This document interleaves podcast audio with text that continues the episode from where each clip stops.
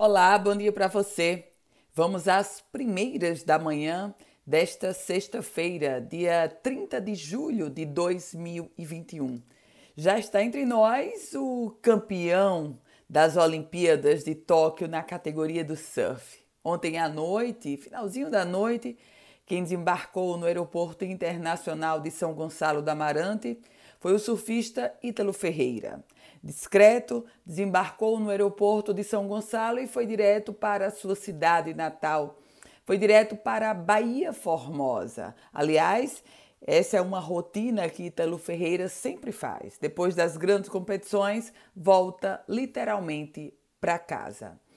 Outra informação que eu trago para você, e aí no âmbito agora da polícia, foi porque a Polícia Federal deflagrou a Operação Godela 2, destinada a apurar fraudes em financiamentos de veículos, fraudes essas praticadas entre os anos de 2018 e 2020 aqui no Rio Grande do Norte.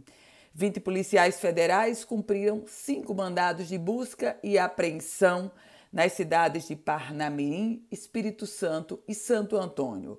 O modus operandi da quadrilha era buscar financiamento a partir de nomes laranjas e depois não pagavam os financiamentos de veículos e circulavam com os próprios carros. Vamos falar sobre esporte? Goleada 6 a 0. Pela Copa do Brasil, o Flamengo ganhou do ABC em pleno Maracanã por 6 a 0.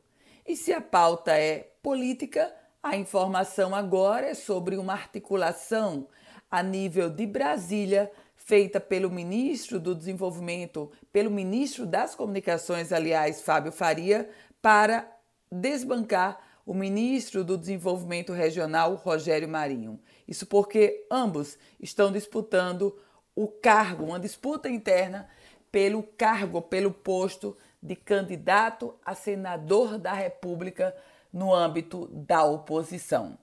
Ainda sobre política, o senador Stevenson Valentim tem mais uma dor de cabeça. A deputada federal Joyce Hasselman entrou com pedido de cassação contra o senador. O processo vai tramitar no Conselho de Ética.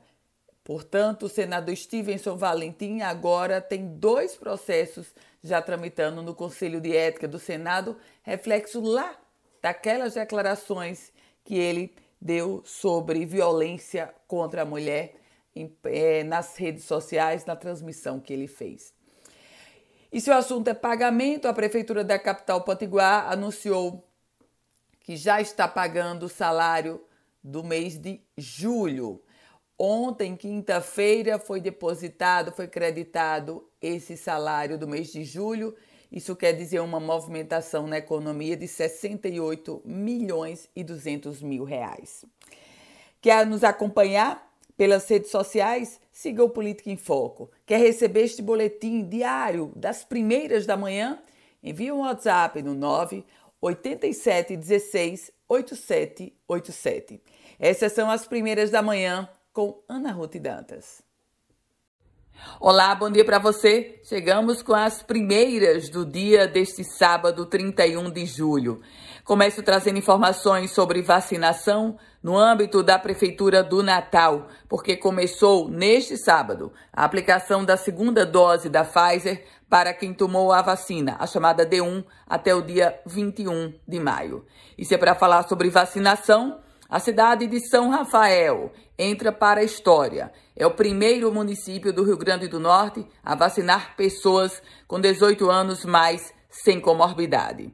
E vamos falar sobre política, porque na próxima semana será instalada oficialmente a CPI da Covid-19 no âmbito da Assembleia Legislativa do Rio Grande do Norte.